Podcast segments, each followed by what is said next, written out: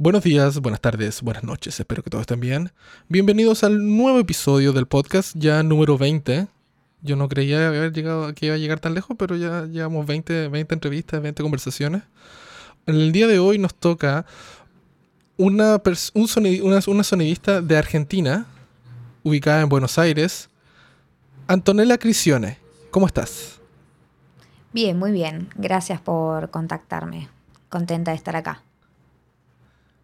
Perfecto. Entonces, la primera pregunta, que es la ñoña, es, ¿con qué equipo te estás grabando ahora para el podcast? Me estoy grabando con un Shure 58. ¿Una SM58? Ah, perfecto. Sí, señor. Suena bien ese micrófono para voces, cuando estás súper cerca y todo. Suena bien.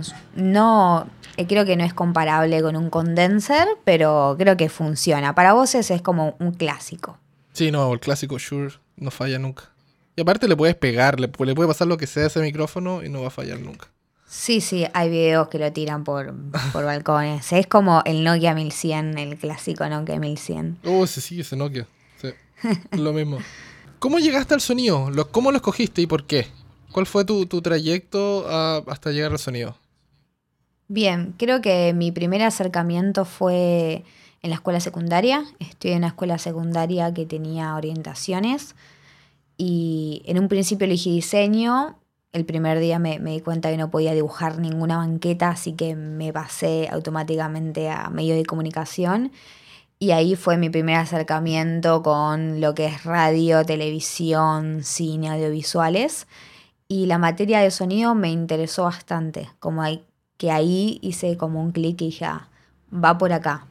Después estudié otra cosa, estudié gastronomía, nada que ver, y después volví y quise estudiar grabación y postproducción de audio en Texon. Estudié dos años eh, y quise hacer el, ingreso a la NERC, que es una, es una escuela estatal eh, que forma técnicos acá en, en, Buenos Aires, que es muy prestigiosa, también está en el interior del país, hay varias sedes. Y como sabía que era un ingreso bastante dificultoso porque entran solo 10 por cada orientación, dije, bueno, hago eh, en el último año de Texon, que es más orientado a lo, musical, pero me interesaba, me gustó operar micrófonos, me, me gustó trabajar con consolas, como que todo ese mundillo me interesó bastante, me di cuenta que iba por ahí, pero también me di cuenta que el audiovisual es lo que más me atraía y era el tercer año de Texon que, que traía ese audiovisual. Así que bueno, básicamente hice el ingreso a la NERC pensando que no iba a entrar y que iba a poder terminar Texon. Y bueno, entré a la primera a la facultad y después hice, bueno, esos cuatro años de facultad en la NERC, que bueno, eso es especializado directamente en dirección de sonido de audiovisuales. Eh, y ahí me formé un 100%, que es como un 80% práctico. Y ahí, bueno, me, me entrenaron, digamos, me capacitaron como técnica en sonido. Qué bueno eso de que, de que te metas a algo. ¿Y cuánto, cuánto duró, sorry, disculpa, el, cuánto tiempo duró ese curso? Son cuatro años, es un terciario, no es una universidad, eh, es estatal, así que es gratuita. Em, son cuatro años muy intensivos. Pero estuviste solo conectada con sonido para audiovisuales. O sea, esos cuatro años estuviste solo enfocada en eso. Qué, bueno. porque es súper específico. Claro, eh, vos ya cuando entras a la escuela ya te, eh, tenés que, elegir la orientación que querés. Eh, hay siete orientaciones, montaje, dirección de fotografía, dirección de arte, sonido, entre otras. Eh, y ya, ya cuando haces el ingreso tenés que saber a cuál elegís, digamos. Y el primer año es como más polimodal, como que pasas por todas las áreas, eh, básicamente haces un rodaje en cada cabeza de área y, y, año tras año te vas especializando, pero sí se especializa estrictamente en, en sonido para audiovisuales. No es ni radio ni televisión, o sea, básicamente te especializa. Como que es una escuela que pertenece al INCA, eh, entonces es una escuela que capacita técnicos para, para después agarrarlos y, insertarlos en el, en el trabajo. Qué bueno, porque en verdad yo, yo soy ingeniero en sonido y solo vi, no sé, estuve viendo, en mis últimos años de especialización me pude meter recién en postproducción de audio y tuve un semestre solamente sonido directo, que es lo que hago ahora. O sea, mi, mi, y, pero todo lo anterior, todos los años anteriores fueron solo estudio como musicalmente hablando, mastering, como toda esa cosa relacionada que yo no estaba ligado. Así que qué bueno que puedas meterte directamente o sea, enfocarte 100% en algo y, no sé, pues tus inicios de set, supongo y asumo por esto que me estabas diciendo de que en cada ramo tú ibas a rodar siempre. O sea, era mucho, era 80% práctico. Tus inicios de set fueron muy guiados con profesores y todos aprendían, no sé, la línea como que saliendo de, no sé, ya saliendo de la carrera, ya estabas totalmente, ya entendías bien cómo funcionaba un set. Sí, sí, sí, como que, sí, hacías muchos rodajes, los primeros claramente caóticos, Em, ¿Cómo fueron esos primeros? Cuando, cuando uno recién. Porque tú partiste de una grabando con toda la gente. Digamos, o sea, los, los primeros años, como te dijeron, polimodales, creo que igualmente ahora cambió un poco todo esto de la pandemia y eso está un poco revolucionada la escuela y que también e, el Inca está haciendo recortes. Em, entonces ahí están un poco complicados, pero básicamente em, cada uno hacía un guion, cada uno hacía eh, dirección de cada cabeza, dirección de montaje, dirección de sonido. Y ahí estabas guiados por los profesores y toda la gente que te acompañaba para poder, pero siempre se hacían prácticas y tenías, eh, ponele, el tema es que son 11 materias obligatorias, eh, básicamente podés trabajar, pero tenés que tener flexibilidad, no tenías vida. La NERC es eso, es como una secundaria que no puedes hacer mucho más salvo que estudiar, porque pensá que tenés tareas, tenés rodajes, tenés reuniones grupales, preproducción, como era, fue montones, es como un súper intensivo, pero bueno, está bueno para, para empaparte, aprender, ir entendiendo bien cómo se nomenclan las cosas, qué es escena, qué es toma, cómo, cómo dirigir, cómo, cómo actuar, qué es necesario para que las cosas salgan bien, cómo en qué se desempeña, no sé, el director de arte, qué se desempeña el montajista, y cómo pasaste por cada área y tuviste que editar y tuviste que hacer arte y tuviste que hacer producción, medio que entendés a las otras áreas y, entendés cómo, cómo, todo funciona. Creo que eso es vital. Perfecto. ¿Y alguna anécdota o alguna cosa que te acuerdes de, de la primera ida al set cuando te tocó hacer sonido? ¿Qué, ¿Cómo fue eso? ¿Cómo fue esa primera experiencia? Eh, me acuerdo que, em, digamos, em, las primeras veces en, dirección de sonido, digamos, que siempre teníamos dos microfonistas a cargo, eh, era bastante complejo, pero por suerte como tenías mucha pre y siempre era con un mismo grupo, em, ya venías como carcomiendo, bueno, mira, tengo estas problemáticas, tengo que solucionar, solucionarlo de esta manera, pero bueno, siempre en rodaje pasan cosas que no puedes preverlas tanto. Eh, y bueno, y era solucionar, bueno, tengo interferencia, ¿cómo lo soluciono? Bueno, tengo este plano, ¿cómo hago para que suene mejor? Em, digamos, o sea, lo que tengo más recuerdo fue que mediante la cursada de la NERC dirigí una serie web que duró casi un año porque fueron todos los, los fines de semana con otras compañeras que las encontré por otros lados, que justamente hoy vino la directora de ese proyecto acá a casa a, reencontrarnos y charlar un rato, que bueno, quedó, viste, esa amistad quedó. Y bueno, básicamente, mm, nada, ahí fue más la cagada a palos, ahí fue cuando realmente aprendí más porque estaba sola, porque no tenía profesores a los quien consultar y, y porque tenía que resolver Em, y bueno, creo que esa fue una de mis primeras y mayores experiencias dirigiendo. Eh, y bueno, también estuvo bueno. ¿Cómo partiste? Porque la, pregunta que viene siempre la hago enfocada como a sonido directo, como siendo ¿cuál fue tu primer kit? Porque uno siempre parte por algún lado, pero no sé si tú partiste con postproducción primero o con sonido directo, ya en el, en el laburo, en el, en, hablando como en el área de trabajo arranqué más como sonido directo, como, más como dirección de sonido, ¿viste? Eh, como tengo un proyecto, tengo un guion, quiero que pueda hacer la dirección de sonido, como que eso siempre hasta el día de hoy me gusta estar en todas las etapas porque me parece que, que ahí está como lo más lindo, ¿no? Poder desde el guion, ayudar desde el sonido, ayudar desde el momento que se concreta ese guion, ayudar a los diálogos, después ver en rodaje de hacerlo lo más limpio y, después al final, bueno, qué podemos aportarle desde la post de sonido.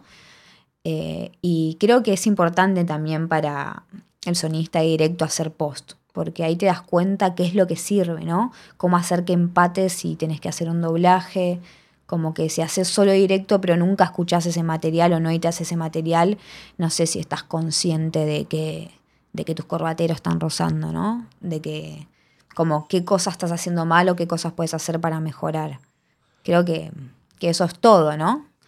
Em, como mantener el mismo color de los corbateros en los personajes durante toda la escena, durante toda la película, durante toda la serie, ¿no? Que no vaya cambiando ese color Creo que son esos aspectos mínimos que, bueno, que te va a ayudar a la post que sea un poco más fácil.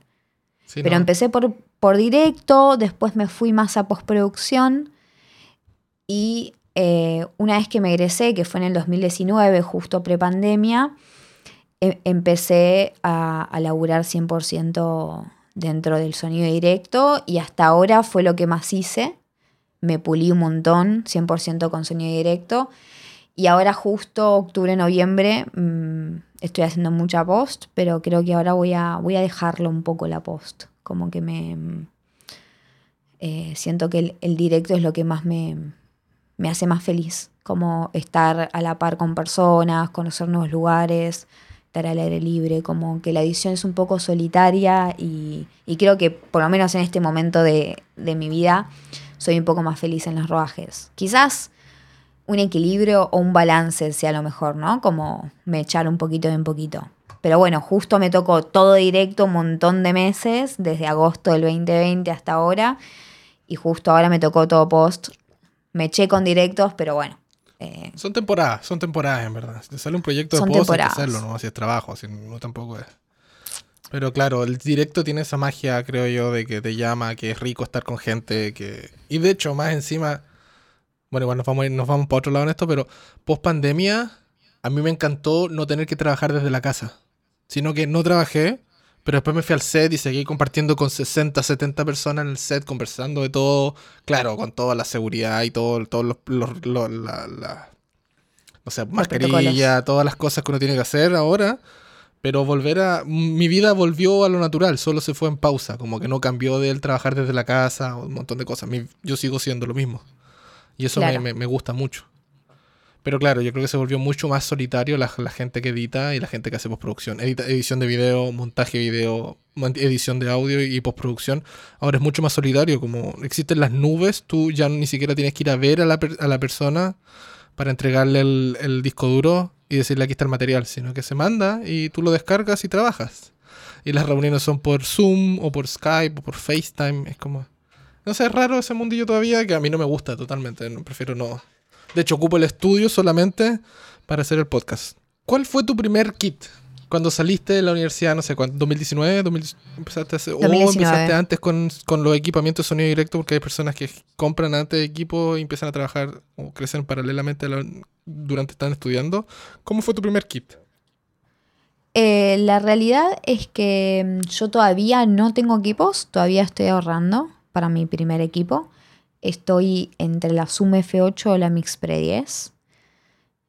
Eh, porque creo que la puedo usar para proyectos un poco más grandes y también para proyectos un poco más chicos.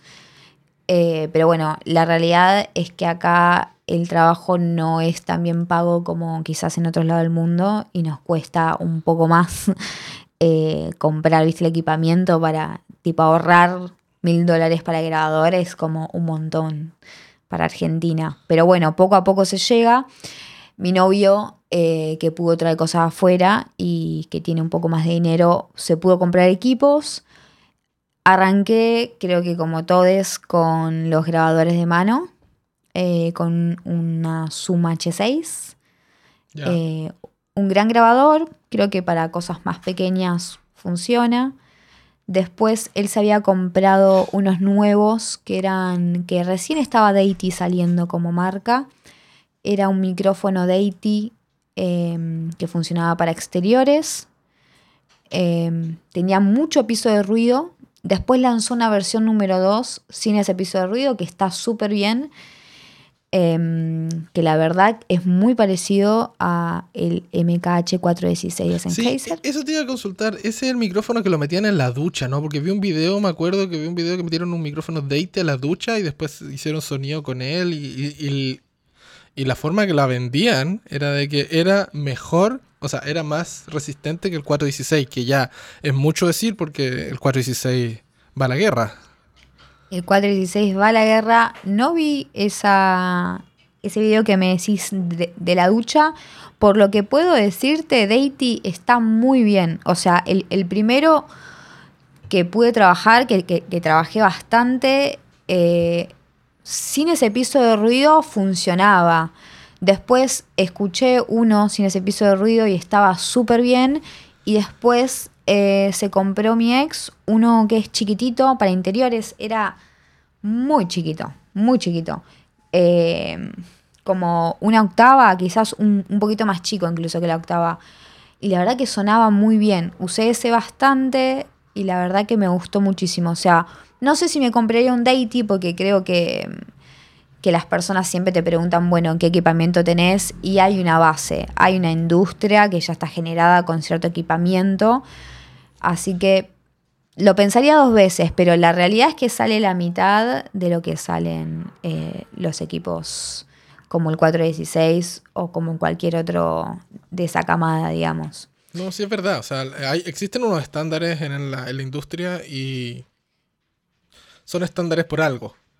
Son estándares por algo. Pero no quiere decir de que hay otras opciones y que tú puedas sacar el mejor rendimiento de esas opciones, porque también yo entiendo, porque yo soy de Chile, pero no vivo en Chile hace muchos años, pero yo me acuerdo que comprar un micrófono en, dólares americanos, si lo querías comprar de forma apropiada, como es ir a una tienda en Chile, encargarlo, esperarte, bancarte los meses que se demora la importación, porque no es como, tranquilo, llega la otra semana, sino que es como, dame dos meses para que llegue y todos los impuestos que te cobra la internación y todas esas cosas, uno paga como el doble o el triple por ese micrófono y es duro, o sea, es, caro. Por eso, por ende entiende también, si tú estás recién partiendo en sonido directo, no tienes por qué comprarte el Sennheiser, el 416 o el 8060 o un DPA, sino que hay opciones y también da el asunto también, el pago de tu, de, tu trabajo al comienzo tampoco va a ser gigantesco para que tengas el dinero de vuelta de toda la inversión. O sea, yo encuentro que está bien, prueba, úsalo, si te gusta, sigue usándolo, haz los proyectos que tengas que hacer y una vez que ya haya ingreso y flujo de dinero en tu, no sé, con tu nombre o tu forma de hacer sonido, ahí puedes, puedes pensar fácil en, no sé, en una inversión apropiada e inteligente. Sí, sí. Yo, yo creo que siempre es importante, eh, como me parece que hay una buena camada de sonidistas que tienen equipos, muchos piden sonidista con equipos, creo que, está bueno. Eh, pero bueno, la realidad es que estuve charlando eso mismo con un compañero que también se está lanzando, él hizo mucho postproducción y ahora está como haciendo sonido directo. Y para películas o para series o o él está bollando también como operador de Foley. Él tiene su equipamiento, se lo compró hace, hace varios años, cuando el dólar no estaba lo que está hoy, y me dice, si hoy yo me tuviese que comprar un equipamiento, no lo hago, porque no me rinde. Porque básicamente, por más que lo alquile a conocides y, está haciendo... Em, y está yendo a rodaje los equipos de él, pero él no los usa, porque él está como microfonista en series o está eh, en, televisión, donde él no puede usar sus equipos, no puede meter sus equipos ahí. Entonces es como, bueno, creo que es una, una discusión, como, es algo a pensar si depende de cada país y depende de cada persona si, si conviene o no comprar. Yo, para mí es una inversión, es una inversión que me va a servir, que está bueno y que y que también está bueno tener tus equipos y no tener que ir todos los días al rental a retirarlos, a chequearlos, es como pérdida de tiempo. Sí, eso es una flojera gigante. yo me acuerdo cuando también cuando llegué aquí a Canadá, yo me vine sin ninguna intención de trabajar en sonido directo. Pero por cosas del destino volvió al sonido directo y a las dos semanas ya estaba trabajando en una serie. y fue como que, ok, necesito equipamiento. Y empecé con los rental. Y claro, ayudan un montón porque tienes todos los equipos, buena mantención y listo para, listo para ser usado, pero tienes que ir a buscarlos, tienes que devolverlos, tienes que... O sea, no es un... O sea, me hacen ganar dinero y uno cobra por ese rental y todo el asunto. Y uno, lo, que... La gracia está en que, no sé, pues si te cobran 100 por el equipo en la tienda, tú lo arriendas por 120 a la empresa y te quedas un margen de 20 algo para poder ganar algo aparte de, solo tu, tu, labor o, tu, o, tu, tu, mano de obra. Y funciona. Pero es tedioso con el tiempo ir a buscar todos los días de repente. Sí, sí. Yo la verdad que tengo un rental con mi socia que vive acá a cinco cuadras, así que no me es tan tedioso. Por ejemplo, el otro día que le quise alquilar a ella, pero no, no tenían disponible porque fue un spot de, de campaña para el gobierno y no hubo tiempo como de, de preproducirlo ni nada, fue tipo, podés mañana sí. Y el rental que siempre alquilo no tenía disponible, así que le alquilé a este amigo y bueno, él vive mucho más lejos, tuve que irlo a buscar el día anterior porque el otro día era muy temprano. Sí, es todo, es todo como, básicamente es una pérdida de tiempo y de recursos y creo que al final al cabo está bueno tener propio eh, equipamiento. Pero bueno, es una inversión, no, no es barato, pero creo que poco a poco estoy pudiendo cada vez invertir más en eso, comprar dólares y llegar por lo menos al grabador que quiero. Perfecto, o sea, tú tenías el, F, el F8 y el 10T, ¿cierto? Son tus dos opciones. Sí, yo creo que sí, estoy hablando con muchas personas al respecto. Creo que depende mucho en el momento de, que estés de tu vida laboral, digamos, o sea, y, qué tipo de trabajos estás agarrando. Para mí lo ideal está bueno tener un grabador más chico para cosas más chicas como algo más documental. A mí el documental me gusta mucho, entonces planeé algo así, pero para mí una, un buen grabador es las Mix Pre 6 para algo chico. Me parece que los Pre están muy buenos, es muy cómoda, tenés para usarla con el celular.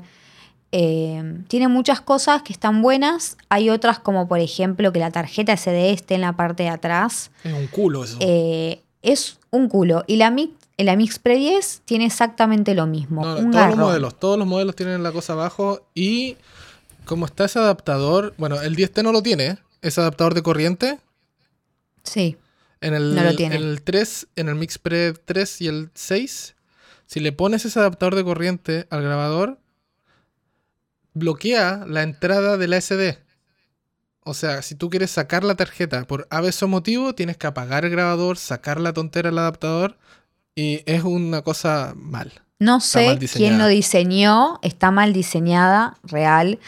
Pero bueno, también he grabado una película con ese grabador. porque ¿dónde más lo tienen? Porque el 6, el Mix 6, el Mix Pre 6 y el 3 son enanísimos. O sea.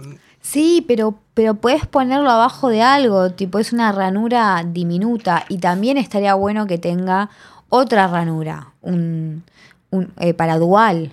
Ah, como básico. claro, básico. Básico, mínimo dos. Pero bueno, para mí la, la Mix Pre 10 se lleva bastantes puntos me han dicho que los pres son muy, muy parecidos con la F8. Eh, y bueno, estoy hablando con muchos colegas porque es como, bueno, una está bastante más arriba que otra. Las dos tienen para hacer timecode, que creo que está bueno para ya cuando hablamos más de pelis o series un poquito más grandes, que creo que es a lo que apunto. Como mi socia tiene la Mix Pre 6, me parece tipo algo bueno comprar la, la Mix Pre 10 para tener ahí eh, una dual, ¿viste? Una, una, sociedad entre ella y yo. Em, estaría bueno eso. Una Mix Pre 10 o una F8. Me dijeron que quizás para cosas afuera, como que si tipo un compañero de sonido directo me dijo, mira, yo trabajo para Discovery, trabajo para, eh, para History, trabajo como todo para cosas de afuera y que le piden que el equipamiento sea Sound Devices, Scorpio y demás es, así que en esos casos a él le sirve que sea Mix Pre y no Zoom. Ya Zoom como que para afuera no, no funciona. No, Así que creo que es un poco a lo que uno apunta al tipo de, de trabajos que está haciendo. como es el equipamiento que uno quiere. Después, después de eso, ¿qué micrófonos y demás es todavía? No lo pensé, estoy como siempre dije, bueno, seguramente es en Hazel, pero la verdad que Electrosonic me está partiendo el cerebro, me encanta. es una locura, pero bueno, salen una barbaridad, pero me parece que ofrecen un servicio, me parecen algo del otro mundo. Tener la aplicación, poderla mandarla a dormir, poder ponerle el alcance. Te lo juro que eso es, no, yo, yo, yo ocupo, yo soy Sound Devices Electrosonics y eso de poder apagar, cambiar, cambiar, la, cambiar la frecuencia, subir la ganancia, bajar la ganancia, hacer un montón de cosas es muy práctico más encima ahora en estos tiempos de que distancia social, que todo el asunto. De repente yo tengo que mutear a cuatro actores y les digo, vénganse todos para acá. Y de lejos pongo mi celular en máximo volumen una sola vez y están todos apagados. Sí, sí, no, es... Eh, es práctico, pero claro, yo, y son sólidos, como yo nunca he tenido un pro, Super uno que otro problema he tenido durante todos estos años, pero ya van varios años y los equipamientos se ponen viejos, o sea, falla. Pero son sólidos, no es un tema, pero son lucas, son mucha plata y... Son muy caros, sí. Pero por eso está, eh, el, mundo del usado, creo yo, en Electrosonics. Porque yo, a mí me pasa que yo partí también con Electrosonics usados y lo usé por años. Y, siguen funcionando y son, y son unas máquinas. Y más encima ahora que acá en, acá en Norteamérica baneamos los bloques 24, 25, 26, se están vendiendo muy baratos, porque aquí ya no son legales. Y en Sudamérica siguen disponibles esos bloques. Claro. El bloque todo arriba de los 600 MHz, acá nadie los quiere. Y se pueden usar en allá sin ningún problema. Yo tengo, en Chile tengo bloques 26, 25 y la última vez que fui para allá hice un, un barrido de frecuencia y están limpios. No, no, tuve problema con, o sea, limpias esas bandas de frecuencia, así que son, hermoso. son opciones. Sí, sí, para mí está bueno. También un amigo me dijo que se compró un micrófono, un DPA, que es divino, que le, que le costó mucho encontrar un Zeppelin para, para eso, pero e, es muy hermoso. Que tiene cápsulas intercambiables y demás, es, me, pareció algo muy hermoso. Pero bueno, es todavía. Primero voy a apuntar al grabador y, y después creo que voy a ir por, por los inalámbricos o. Nada, veré. Sé que, por ejemplo, caña con cable interno, no. ¿No, me gusta? No me gusta, no la usé tanto, pero las últimas veces que la usé me parece que me, genera más problemas que, soluciones. El cable no me molesta tanto o de última plugón, qué sé yo.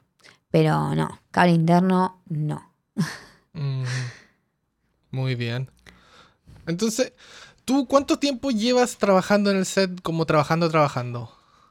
Eh, cinco años. Cinco años. Entonces, con toda esta experiencia, ¿tienes algo que te haya marcado? ¿Marcado en qué sentido? ¿Tú crees que te recuerda que te, formó como sonidista? Decir, oh, ¿sabes que aprendí algo de esta experiencia? O... La realidad es que tuve muchas experiencias que fui como sumando. Siempre aprendo algo nuevo, o sea, nunca termino de, de aprender. O sea, y ahora estoy trabajando más Em, o bueno, previo a, la edición de estos meses, estuve laburando mucho como microfonista. La, realidad es que este 2021 arranqué muy a full. Em, hice mi primer película, mi primer largometraje.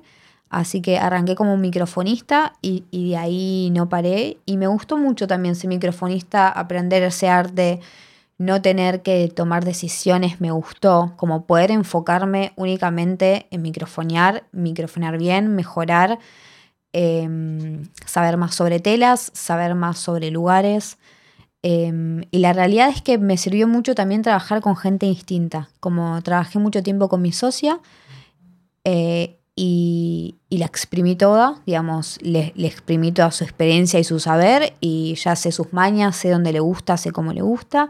Y después trabajé con otros directores de sonido que, tienen otras mañas, que les gusta poner el micrófono de otra manera, en otros lugares, eh, que les gusta, que le, no sé, como distinto, como que con cada persona fui aprendiendo diferentes cosas, digamos, o sea, no sé si tengo una específica Em, creo que me gustó mucho trabajar con, con, un compañero que hizo un reemplazo de microfonista para Disney. Estuvimos haciendo Tierra Incógnita. Y eso fue creo que una de las cosas más grandes así que, que tuve con mucha gente en el set. Tuvimos exteriores, tuvimos interiores y ahí aprendí un montón. Aprendí bastante.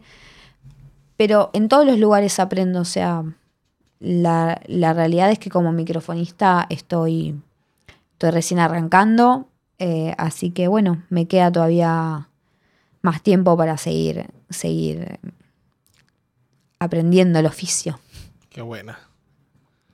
Y esa es la, consulta, porque yo en verdad no conozco la realidad como es, es en Argentina. ¿Cómo está la realidad en términos laborales? ¿Cómo está la industria? ¿Cómo se está manejando ahora post-COVID? ¿En qué están? Eh, ¿Está tan loco como acá en Norteamérica que ya están grabando mucho? Está, muy explotado. Estamos en, el clímax laboral de que hay muchísimo trabajo. Por eso digo como que me dio bastante cosa haber agarrado postproducción porque tuve que rechazar mucho trabajo. O sea, te digo, tres trabajos, cuatro trabajos diarios tuve que rechazar. Y, eran pelis, eran cosas largas o eran series y no podía, no podía porque tenía que editar. Eh, por eso digo, es un momento que estoy pudiendo elegir qué cosas agarrar y qué cosas no. Eh, la, verdad que desde agosto 2020 arranqué con unas publicidades para Mastercard y de ahí medio que no paré. Después en el verano estuve en Misiones grabando una película, después grabamos otra en Buenos Aires eh, y de ahí fueron series, fueron reemplazos, como no paré hasta hoy y por suerte yo pensé que en el verano iba a bajar pero sigue habiendo muchos proyectos. La verdad que realmente desde el 2020 estoy trabajando em, sin facultad, digamos, ¿no? Porque vengo laburando de antes, pero con la facultad en el medio, entonces el 2020 fue mi, primer año exclusivamente al trabajo y, no paré hasta, hasta ahora, así que viene muy bien, hay mucho trabajo, falta gente para trabajar, porque hay muchos... Em, muchas empresas de afuera que están viniendo para acá. Eh, hay productoras de México, hay productoras em, de Estados Unidos que están grabando acá, se están grabando series, se, están grabando streamings, se están grabando todo. Eh, Flow, Amazon, mucho videoclip, eh, mucha serie, mucha película, mucho documental, mucho todo. Está todo en auge. Y la verdad que está bueno, está muy bueno, pero al mismo tiempo cansa. Porque uno no puede más, quiere parar y, no puede, ¿no? Estoy como casi, casi sin franco, te diría. No, sí, es obvio que sí. Sí, la, industria está loca en estos tiempos, pero hay que... Es difícil decir, porque uno tiene ese miedo como freelance, de decir, ya, voy a parar porque estoy cansado, porque también es un, es un, desgaste físico y mental estar todos los días, ir al set y grabar y grabar y grabar y trabajar largas jornadas. Y uno dice, necesito un descanso. Y te tomas el descanso, pasa una semana y ya te empieza a comer la cabeza, hoy no me han llamado de otra cosa, voy a, voy a ser pobre, Hay un montón de miedos que uno tiene que decir, hay que trabajar hoy día para tener pan para mañana. Y no paras. A mí me ha pasado que este año yo, de los 12 meses que, hasta diciembre que tengo contrato, trabajé 11. Y se supone que yo tenía unas vacaciones en julio, que dije ya tengo dos proyectos, una serie, empiezo, termino una serie y empiezo otra, tenía un, mes de gap y me llamaron para un documental y hice una, un documental y fue como que... Y se me pasó el mes y de vuelta a trabajar otro año más. Así que uno tiene que ser bien delicado con eso y, darse el tiempo. Organizarse bien, claramente, depende de qué parte estás de tu vida. Y decir, ¿sabes qué? Estos dos años les doy duro para, no sé, poder juntar dinero para armarme algo o pegarme unas vacaciones de verdad. O sea, tener las prioridades bien claras, pero saber que ese ritmo uno no lo, no lo puede mantener tanto tiempo porque no es sano. No, no es sano y también uno tiene, qué sé yo, tiene vida social, tiene que ir al médico, tiene como que tener tiempo para sus cosas, porque si no, no, se puede. Yo lo, lo que estoy intentando hacer es los fines de semana no trabajar ni sábado ni domingo. Quizás un sábado sí, pero sábado y domingo no, porque si no, no parás. Digamos, ahora estoy, estoy aprovechando las campañas electorales que ya este domingo se terminan porque votamos. Estoy agarrando mucha campaña electoral, que eso está bueno, pero estoy intentando no trabajar los fines de semana, porque ahí sí es como sin parar, pero yo mis vacaciones me las tengo que tomar porque ya estoy en ese momento del año que digo, bueno, necesito, ya, ya no estoy funcionando como antes. Porque también estoy haciendo un emprendimiento de fajas de sonido. Eso quería hablar, pero voy a hablar contigo. Eh, hablemos al tiro. Vi por Instagram que tienes un tipo de eh, banda o faja, lo que muy mejor, me, me cuesta, una faja para transmisores inalámbricos, para esconderlos. Sí, serían straps. Sí, eso, eso quería decir, pero no quería decirlo en inglés. Claro, sí, eh, es muy fea la palabra. Y son solo waist straps, ¿cierto? ¿Son para la cintura o estás, estás haciendo varios con, para el tobillo, para el muslo? Tengo de todo, o sea, estoy haciendo para la cadera, estoy haciendo para muslo, estoy haciendo para tobillo. Eh, también estoy haciendo los pouch, como los Ursa Straps, que son pouch. Sí. Eh, que los puedes poner en el cinturón. Qué buena, por eh, fin alguien de Sudamérica está haciendo, manufacturando esas cosas que son carísimas. Sí, sí, son muy caras y la verdad que, que arrancó como algo propio porque nadie las hacía y, no quería pagar 200 dólares en traerme una Sursa o ¿Cuánto cuesta, una ¿Cuánto cuesta un waist? A ver, un waist aquí vale 30, 30, 40 dólares, punto. ¿Cuánto, cuánto, sale en Argentina un pouch ahora? A ver. Eh, ¿Mío, por ejemplo? No, no, no. Comparado el, de Ursa con el tuyo. Hablemos, dinero. Para que la gente Déjame hacer la conversión. Ponele que está a 180. Sale. Si hice bien la conversión, sale 10. 10 dólares. ¿El tuyo? Sí. ¿El tuyo dale 10 dólares? Sí. ¿Ya haces envío a, otras partes del mundo? Me encantaría Hago a todas partes del mundo. Me encantaría probarlos. No te, tengo, no te voy a mentir.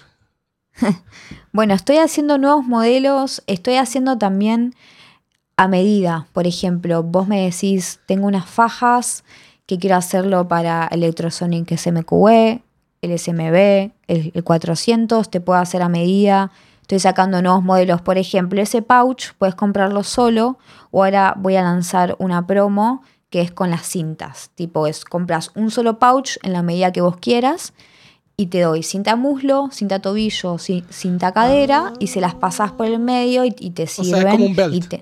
Vendes el pouch más el, cinturón, la cinta Exactamente, sí señor. Entonces tenés tres en uno. Creo que eso está muy bueno. Por ahora tengo solo color negro y es, son de elástico. Todavía, viste que Viviana Ursa tienen una tela que el velcro macho se adapta a cualquier parte de la tela. Esa tela acá no la encuentro. En algún momento quiero ver si la importo. Creo que en México hay. Eh, pero bueno, por ahora es elástico, velcro macho, velcro hembra. Tengo varios tamaños del cinto. El cinto puede ser de 10, puede ser de 5. Pero bueno, lo importante es que el bolsillo aprieta. Aprieta al transmisor y no se va a caer. Y no se ve. Eh, que es bajo, bajo perfil, low profile del, Qué buena, qué bueno que hayan opciones. Ya, yo si voy a Chile, te voy a contactar para ver si me puedes mandar alguno. O voy a Buenos Aires. La verdad es que está haciendo bastante auge. Por ahora me pidieron en provincia de Buenos Aires y se envió a provincia de Buenos Aires, a Córdoba, al norte, al sur. Eh, y bueno, sigo, estoy creciendo, o sea, eh, arrancó creo que este año empecé, ahora tiene logo, estamos creciendo, ahora las, productoras me están comprando como por mayor, dame 10, dame 15, dame 20. Y bueno, estoy cada vez creciendo más y... Pero bueno, también estamos como todo el tiempo evolucionando, ¿no? Como el feedback de los clientes me dice, mira, me parece que quizás el, el, velcro así puede ser mejor. Entonces, nada, siempre como intentando crecer y como yo laburo dentro, las voy probando y, y voy viendo y me dicen, che, alto, Anto, hacete el pouch para Ursa. El pouch de Ursa, por favor, hacételo. Así que lo, lo, fabriqué y la verdad que están, están chochos. Qué bueno, qué bueno que hagan esas cosas. Está bien, porque en verdad eso falta en Sudamérica. Porque claro. yo totalmente entiendo que la gente no ocupe eso, siendo que para mí es, no sé, es, la, es lo que tengo. Yo abro mi case y tengo, no sé, pues muchos pouch Ursa y Viviana. Porque en mi caso, las productoras acá, ellos me los compran a mí. Yo solo Claro, pido sí. y me las dan y yo Sí, me las sí, quedo.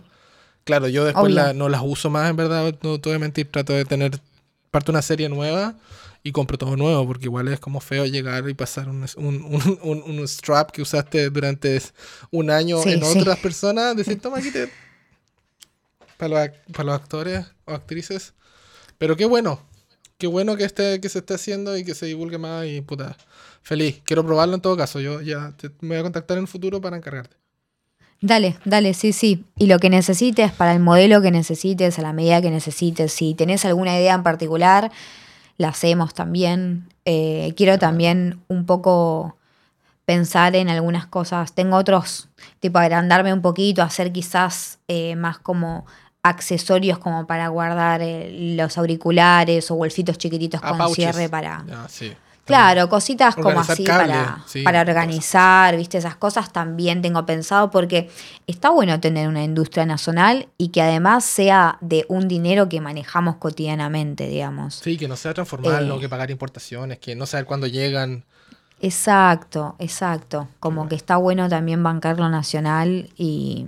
O sea, si Y bueno. funciona, no tiene ni una cosa. Si uno no, no tiene por qué usar eso, si es un pouch, es género con velcro. No, tampoco es, una, es- no es un micrófono, pero un pouch, yo no, no, no, no tengo ningún problema. Si funciona, mejor, más opciones Sí, para sí. uno. Sí, la idea es que funcione, que sea práctico, poner este pouch, ahora estoy pensando en, en ponerle un cocodrilo para que tenga una, ter- una tercera función, digamos. Tiene bolsillo para poner el transmisor, tiene un pasador vertical, un pasador horizontal y ahora quiero agregarle ese cocodrilo como para que lo puedas enganchar también en la ropa, o sea que tenga como tres diferentes usos. Como tip, porque es una cosa que yo antes usaba Ursa y ahora solo uso Viviana por ese motivo. El pouch del cable tiene que ser grande, no chico como el de Ursa, porque el de Ursa es enanísimo y solo entra el cable del B6 de Countryman o el 6060 de DPA. Un cable Sanken o un cable de Sennheiser no entra ahí, y es un culo meterlo. Claro. Así que Claro. Es, por favor, si, si lo haces, pon un bolsillo de verdad ancho para el cable. Para que sea Sí, rápido. yo lo esconderlo. que hice, por ejemplo, en el pouch, que no hay tanto lugar, eh, puse dos pasadores. Entonces, si usas uno, el otro te queda, ponele que es, es de 6 centímetros, ahí depende del bolsillo. Si el bolsillo es más grande, el pasador va a ser más grande, pero son 6 centímetros. Creo que para el cable está bien y no va a quedar como estrangulado. No, Eh, y siempre uno esconde cuando estás microfoneando y el cable te queda afuera y hay que meter, no sé, 20 centímetros de cable que te queda ahí dando vuelta. Uno lo, lo quiere hacer rápido, no, tener que sí, preocuparse sí, de decir, hoy tengo que juntar estas cosas muy delicadamente para poner el cable. Para que entre, no, agarrar y empujar y listo. Práctico, práctico, sí, sí. Si son segundos que a uno le molesta eso. Y a mí me pasó con Ursa, lamento gente de Ursa, menos mal que hablan inglés y no hablan español, que no uso su marca por eso. Claro, claro. Bueno, no me pasó eso con mis fajas, quizás porque las, las ajustamos bien, pero sí lo, lo que me pasó, ponerle algo que todavía no pude vencer, son las panties. Las actrices que tienen panties, probé con mi faja de muslo, con el strap de muslo, Y lo agarran, ¿no? y se caen porque son básicamente, se deslizan, o sea, por más que se la ajuste con toda la furia, se No, deslizan. pasa con y todo. A mí me pasa con estuve- el, con- y- incluso con el. Yo tengo el que viene con Sí. silicona al medio, el de Ursa. Sí. También se caen. Ta. No hay. Ah, también se caen. No hay nada contra esas panties. Bueno, pensé en ponerle esa silicona, pero esa silicona se agarra a la piel. Ese es el tema. Pero esa silicona acá no la consigo. Estoy li- limitada con las cosas que encuentro acá. No, obvio, pero eh, con panty, la solución que por lo menos como, como tip que yo uso, que uso cuando ocupo panty, ocupo la faja. Ya se lo pongo arriba en la cintura o en el estómago a la, a la actriz, Claro, cadera. porque no, no, con panty es muy complicado. Bueno, justamente hice para poder evadir las panties, porque hay veces que son vestuarios muy ajustados, vestidos muy ajustados que, la, que en la cadera se nota, entonces hice una faja que no es de elástico, que es, eh, es un bolsicito chiquitito y lo hice de color crema para que se acerque más a la piel, tiene unas cintas que se atan.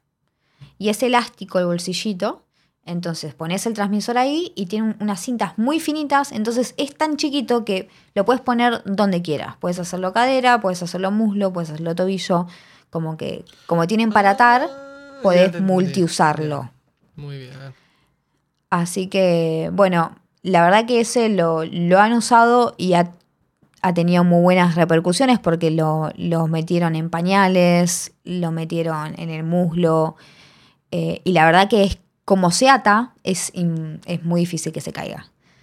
Así que creo que está bueno tener estas, como esas diferentes modelos y versiones para, para que porque no todo sirve con todo vestuario, ¿viste? Es como no, No, no, si uno tiene que tener, por lo menos es bueno tener una relación activa con los vestuaristas cuando se está trabajando en películas o en series y saber a lo que te vas a enfrentar de antemano. Sí, decir, ¿sabes qué? Sí, sí, sí. O tengo esto ya, y ahí piensas de, ok, voy a poner esto aquí, esto acá, oye, le puedo hacer un hoyo a tal parte del vestuario para meter el micrófono por ahí y sonar bien. Sí, recontra, sí, sí, clave esa preproducción. llegas en ciego el día del rodaje, vas a retrasar el rodaje sí o sí, independiente sea bueno o sea malo, lo que te Sí, me, ha pasado de rodar con cuero. Con cuero.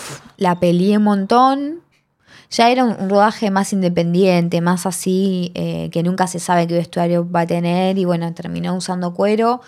Se lo quise sacar, no hubo. Es parte del personaje, ¿viste? Es parte de la rudeza de, la, de, de la actriz. Y, uff, estaba en el corbatero, se lo moví por todos lados, le puse talco. Imposible. En el boom, ¿sabes cómo entraba? Terrible. Nunca más. Cuero nunca más o se charla de, de, otra manera o se hace otras cosas, pero el cuero es el enemigo. Que cada movimiento se siente, hasta en el boom se todo, siente todo y es como... Todo, todo. Por más que ni siquiera estaba cerrada la campera, pero es muy ruidosa, es, como el nylon, ¿viste? Es como, es muy ruidoso.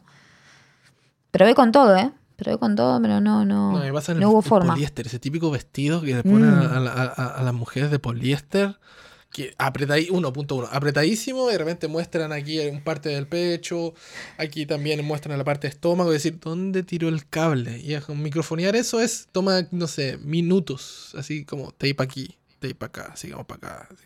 Y se lo pone, en dos pasos y suena. y es lo que es, porque no, uno no llega al punto de no puedes pelear con eso, porque lo pone, dice, el micrófono, el lavalier suena mal. dicen, y el boom suena lo mismo, si no hay, no hay, no hay, no hay roce del lavalier con la ropa, sino que el micrófono está captando el ruido que hace el material en sí. Claro, Así suena. Sí, sí, sí, sí. Pero bueno. Qué bueno que se estén haciendo cosas en Sudamérica y estén armándose todas estas cosas que partieron siempre con, yo me acuerdo, los primeros straps que conocí yo fueron los Neopacks, que eran de neopren, que eran de ese material grueso y el asunto eran horribles, el velcro era, todo era, era súper tosco, pero fueron la norma por mucho tiempo. Y ellos se quedaron atrás y no, no, no, no, evolucionaron ni cambiaron el diseño ni pensaron, oye, podríamos hacer esta cosa un poco más fina. Porque yo me acuerdo que ponía el, strap y se veía, y se veía, si era una... Era, era claro, porque era muy grueso. es lo que tengo y es lo que se vendía en ese tiempo. Lo otro también que usaba yo eran las vendas para cuando te lesionabas el tobillo, cosas así que vendían en la farmacia. Ponía de eso y lo enganchaba y todas esas cosas. Pero el, Pero son muy finas. tiempo. Y apareció Ursa y lo destruyó Neopax. O sea, ahora yo pillo en True Audio en la tienda de sonido acá y están en los Neopax valen como 10 dólares, 15 dólares, porque la gente se quiere deshacer de esas cosas. Bueno, qué bueno saber también que la realidad argentina está tan bien y está funcionando tanto ahora y todo el asunto. Pero ¿cómo fue el 2020, el primer semestre? Porque tú estás hablando siempre desde agosto del 2020 para adelante, pero ¿qué pasó de marzo? Porque en marzo fue que en Argentina también quedó. Sí, pandemia. más o menos con lo del COVID. Sí, fue, fue todo duro, como que acá nos llegaba que, que en España, que en Europa se estaba, se estaba cerrando, como que siempre acá llegó todo un poco más tarde, como siempre, eh, y medio que siempre nos copiamos, ¿no? De, de lo que hace Europa. sí, sí, sí, típico, típico de, de Latinoamérica. Eh, y bueno, fue, fue muy difícil porque yo tuve un que otra postproducción de, publicidad, pero me morí de hambre. Yo no tenía trabajo. Eh, básicamente, por suerte, Argentina lanzó eh, unos subsidios para, para la gente que no estaba percibiendo ingresos cuando vio que ya la pandemia iba a ser algo más a, a largo tiempo, ¿no? Porque una cosa es no trabajar una semana, 15 días, pero ya empezaron a pasar un par de meses. Así que fue complicado. Por suerte eh, pude inscribirme al IFE y me daban una plata cada dos meses, te daban. Con eso me sirvió bastante porque también eh, mi vieja, yo eh, vivo con mi mamá, ella percibió también un sueldo porque seguía trabajando. Base, no, no estaba trabajando, pero percibió el sueldo y bueno, más mal que mal con eso empezamos a vivir, pero nos empezamos a endeudar muchísimo y después por suerte también el gobierno lanzó un crédito a tasa cero em, que básicamente te daban una tarjeta de crédito con un, monto que después lo ibas a pagar después de los seis meses em, sin, sin interés, digamos. Y bueno, con eso hacíamos las compras de la comida y, bueno, tampoco mucho más podías hacer porque realmente fue cuarentena muy estricta. Yo salía a la esquina, me decían a pasear a mi perro, no, no podés, tipo, mi, mi, perro acostumbrado a salir al parque, no podíamos salir, eh, fue muy difícil. También corté la relación con mi novio en pandemia, me enteré de muchas deudas de mi familia en pandemia, o sea, fue muy duro. Durante hasta agosto tuve uno que otro trabajo, pero después, salvo si no hubiese tenido el IFE o el crédito a tasa cero que nos dio el gobierno, yo no, eh, no estaría acá, porque realmente estaría, me hubiesen embargado mi casa, literalmente. Me hubiese quedado sin casa. Pero bueno, creo que hasta el día de hoy salieron bastantes, bastantes subsidios, eh, que bueno, que creo que por lo menos a los audiovisuales o a, la gente de la música, a la gente del teatro, toda la parte de, cultura fue necesario porque no se paró, realmente se paró, como fue una cuarentena muy estricta y, que realmente el sector de cultura sintió eh, muy fuerte. También se cerraron muchas pymes cerraron. Como hay, yo vivo en Palermo hace muchísimos años y, hay comercios que están desde que nací que cerraron. Desaparecieron. no se la bancaron porque fue, fue muy duro. Sí. pero todo esto ya después de agosto se normalizó más, se, empezó a abrir más los negocios, la industria y, todas las industrias, ¿no? De agosto del 2020. Sí, a partir de agosto como que arrancó un poco, se, seguía todo muy cuarentenesco. Yo igual hice un par de viajes, me salió para hacer una, una peli documental en plena pandemia, más o menos agosto. Fue como salir un rato, fue como, sí, por favor, vamos, en el medio del campo, como estuvo re bueno. Y así fueron, salieron. Salió una publicidad para Mastercard, que estaba bueno porque ahí estaba como dirección de sonido. Fueron varias jornadas como fueron varios meses porque era una tanda que era más como eh, entrevistas a, deportistas consagrados, le decían, y después otra parte era Casa Cuenco, que era más música en vivo, actores, comida, demás. Y nada, estuvo bueno eh, dirigir eso porque nunca había estado con un cliente tan grande en ese momento como Mastercard, eh, que estuve haciendo el directo de la post. Así que nada, eso estuvo muy bueno y a partir de eso ya ahí se empezó a mover, a mover, a mover y ya a partir de, este verano arranqué más que nada con largometraje y, bueno, y hasta ahora no paré. Qué bueno. Entonces, ahora con todos estos cinco años que tienes de experiencia como sonidista o diseñador de sonoro, ¿qué consejo tú le podrías sacar para darte a tu yo pequeño? A la persona que dijo, no sé, antes de meterse en la universidad, decir, me gustaría estudiar sonido? ¿Qué consejo le darías a una persona que está recién empezando? Mm, qué difícil. Em, a ver. A mí la verdad que me encanta el sonido. Creo que para ser sonidista tenés que entender que es como el detalle, el detalle del detalle. Em, creo que no es fácil Creo que el sonido es bastante bastardeado dentro de las áreas de audiovisuales, o por lo menos acá en Latinoamérica. Creo que igual es algo mundial. La verdad que todavía no viajé afuera por laburo, pero al sonista no se le da el lugar que se le da al camarógrafo, em, al director de fotografía, digamos. O sea, es como difícil, porque por ejemplo, para una película quizás tenés un sonidista con un microfonista y si tenés suerte, dos microfonistas y para, para el área de dirección de fotografía tenés 30 personas. Y ya cuesta meter una persona más para una peli.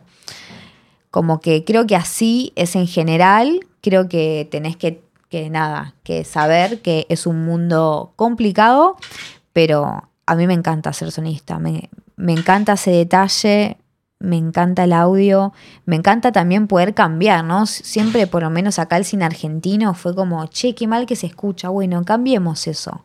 Cambiemos, pero cambiemos desde el guion, cambiemos desde la técnica, cambiemos como mejoremos. Creo que cada vez más el, el sonido está tomando otras dimensiones y el cine argentino por lo menos está o el cine latinoamericano está, está creciendo y está pudiendo ser visto también en otras partes del mundo.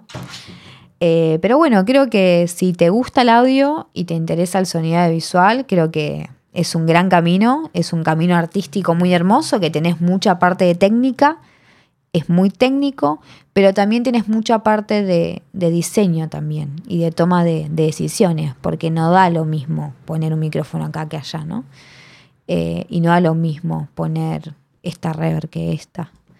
Así que, mm, bueno, paciencia, amor y mm, no sé, no sé qué más. Paciencia y amor, igual es consejo, es claro. Eh, sí. Qué buena. Bueno, ahora viene el momento donde se invierten los papeles y si tienes cualquier pregunta, una o más, no hay ningún problema. El tiempo no, es, no, es, no, es, no es traba. ¿Tiene alguna pregunta para mí? Em, si vos tuvieses que, que decirle algo a la gente que está comenzando un sonido, ¿qué, consejo le darías? Em, yo creo que el consejo principal es decir que el, una cosa es que te gusta el sonido, pero entender que el audiovisual es una cosa, es un término general que abarca muchos departamentos y muchas áreas. Sino que tener claro de que todos avanzamos hacia un, una meta, que es sacar el proyecto adelante claro, uno va a ser el encargado de sonido y va a hacer las cosas. Eh, hay muchos desafíos que tenemos que afrontar como sonidistas y también como miembros de un equipo y de un team. Y que todas las peleas no hay que pelearlas. Y hay cosas que pasan y para avanzar uno tiene que aprender a trabajar en equipo.